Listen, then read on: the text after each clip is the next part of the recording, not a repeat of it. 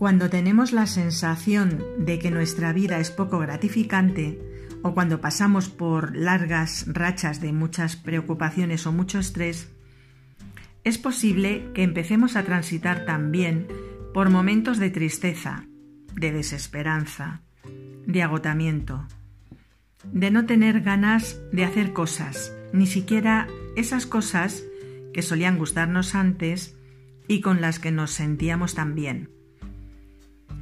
Es importante entonces encontrar explicaciones de por qué estamos ahora mismo tan mal, de por qué nos parece que no estamos funcionando de acuerdo a las demandas de nuestro entorno, como puede ser la familia, el trabajo, las relaciones con los demás, con nuestra pareja, para comprender mejor qué nos está ocurriendo y para poder ayudarnos a nosotros mismos a salir lo antes posible de ese malestar interno. Este podría ser un primer paso eficaz a través del cual podemos empezar a ordenar ese aparente caos en el que parece que nos hemos sumido desde hace tiempo.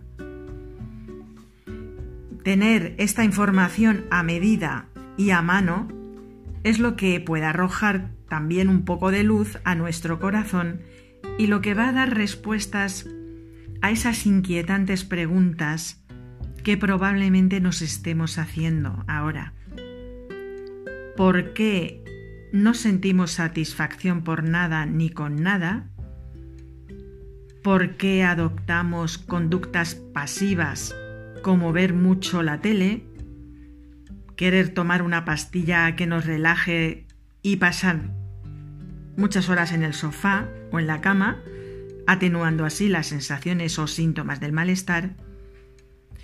¿O por qué, además de estas conductas pasivas, puede que llevemos a cabo actividades como hacer deporte o cualquier otra, pero dándole vueltas sin parar a los problemas que tenemos, a lo mal que lo estamos pasando, de manera que no disfrutemos estas actividades.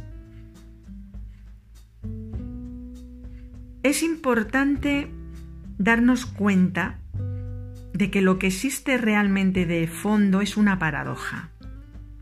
Es decir, hacemos todo lo posible por evitar o por huir del sufrimiento y lo que ocurre en realidad es que seguimos sufriendo.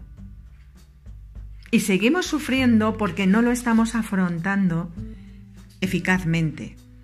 Y así, poco a poco, paso a paso, vamos entrando en un centrarnos en nosotros mismos la mayor parte de nuestro tiempo, en un centrarnos en nuestros problemas, en exclusiva, de modo que nos parece que nuestra vida ya siempre va a ser así y que nos espera un futuro desastroso o aterrador y que importamos muy poco o casi nada a los demás y al mundo.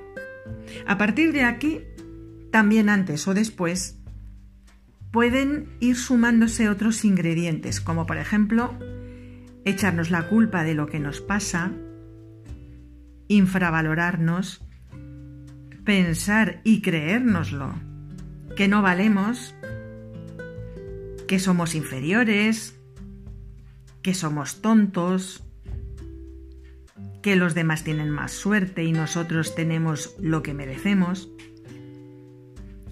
Otro, otro ingrediente es la vuelta del pasado en forma de recuerdos o imágenes negativas de nosotros mismos que invaden nuestro presente. Es decir, historias que creíamos olvidadas y que parecen resurgir con más fuerza ante nuestra perplejidad, desconcierto y mayor sufrimiento. Sin embargo, considerar que toda esta etapa que estamos viviendo no es más que un proceso reactivo por el que pasan muchas otras personas y un proceso también que tiene solución, nos va a ayudar a no venirnos abajo. No se trata de una desgracia, ¿eh? es un simple problema emocional que se puede resolver. Y cuanto antes nos pongamos manos a la obra, antes lo conseguiremos.